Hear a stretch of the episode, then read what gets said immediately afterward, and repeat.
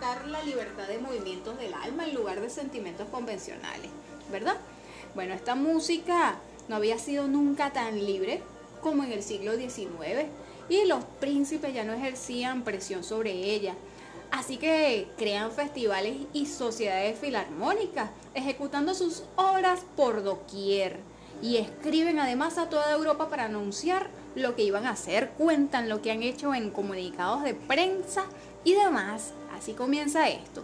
Para esta fecha de 1814, el nuevo ferrocarril la locomotora se inventó en esta fecha, lo que facilitó mucho las carreras deslumbrantes de los genios románticos.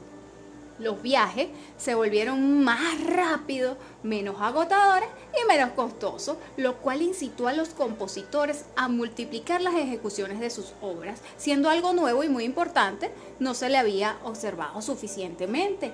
Antes, para cada ocasión era necesaria una composición nueva que solo se oye unas cuantas veces apenas y a partir del siglo XIX se presenta por doquier varias veces las mismas obras maestras que el público reclama.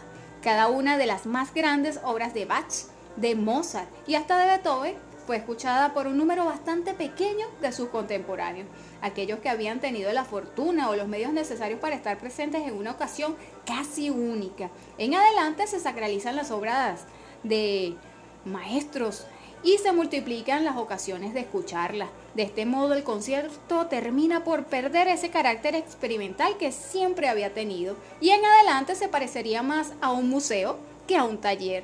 Después la edición de disco se multiplicaría, así como las reproducciones de las obras maestras de la música, así también como la edición de tarjetas postales, de álbumes de fotografía, multiplicando además las reproducciones de las obras maestras de la pintura. Fíjense que en la primera mitad del siglo XIX empezó a despertar interés la música del pasado. Hasta entonces solo se tocaba la música de la época y no hacía falta preguntar a la gente si le gustaba la música contemporánea, puesto que ésta no conocía otra. Por ejemplo, Víctor Hugo se convirtió en en el heraldo de, la leyenda de Palestrina, considerado como el creador de la música moderna, señores. El interés nuevo por la música antigua no podía pues remontarse más allá del siglo XVI, es decir, que prácticamente se limitaba al siglo XVIII. En 1829 el compositor Félix Mendelssohn presenta en una audición La Pasión según Mateo, que sin duda no se había vuelto a tocar desde la época de Bach. Esto fue una revelación, puesto que ¿quién conocía la música de Bach aparte de algunos profesionales? Nadie. Sin embargo, una parte del público encontró difícil la música clásica por razón de su carácter convencional. La música romántica entonces pareció más fácil porque pretende pintar sentimientos familiares. Por consiguiente, los aficionados continuaron prefiriendo la música de su tiempo y más adelante veremos por qué las cosas van a cambiar en el siglo XX. Si quieres escuchar más de esta historia de la música, te invitamos a sintonizar tu programa Sinergia Musical por aquí por Sonora 91.5 FM, la que da la hora todos los jueves de 11 de la mañana a 1 de la tarde. Nosotros, como siempre, hacemos lectura de esos clásicos literarios universales. Y por aquí estamos haciendo la narrativa de El diario de Ana Frank.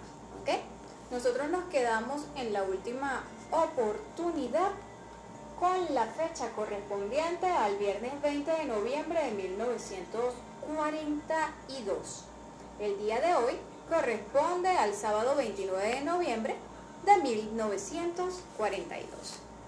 Y dice así.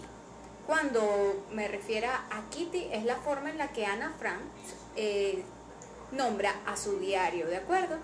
Bueno, dice, querida Kitty, hemos gastado demasiada electricidad, más de la permitida. Resultado, debemos economizar para evitar la posibilidad de que nos interrumpan la corriente durante 15 días. ¡Qué alegría, verdad! pero quién sabe, con un poco de suerte. Bueno, a partir de las 4 o de las 4 y media está demasiado oscuro para leer. Matamos el tiempo con toda clase de tonterías como adivinanzas, ejercicios, práctica de inglés o francés. Criticamos libros y a la larga nos cansamos. Desde anoche tengo algo nuevo. Con los gemelos observo las habitaciones iluminadas de nuestros vecinos.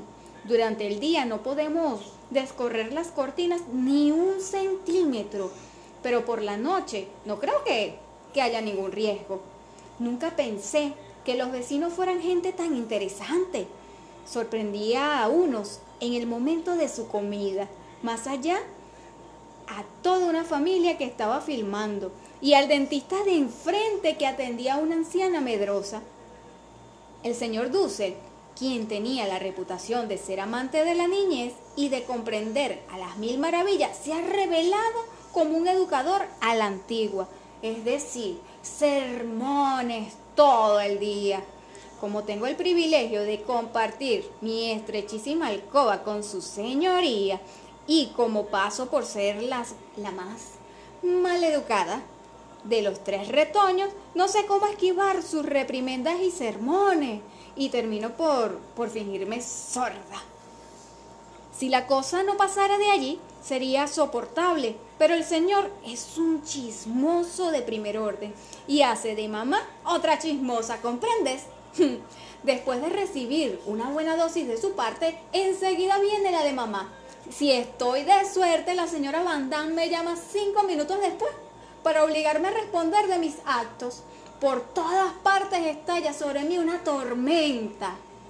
En realidad, no es nada fácil ser la figura central de todos los defectos en una familia hipercrítica. Por la noche, al repasar los numerosos pecados y faltas que se me atribuyen, me pierdo en el mar de las acusaciones y me echo a reír o me pongo a llorar, según sea mi estado de ánimo. Enseguida me duermo con esa sensación extraña de querer ser diferente de como soy o de no ser como yo quiero o de proceder tal vez de manera distinta a como querría ser o como realmente soy. ¡Caramba! ¿Mm? Ni yo misma entiendo, menos tú.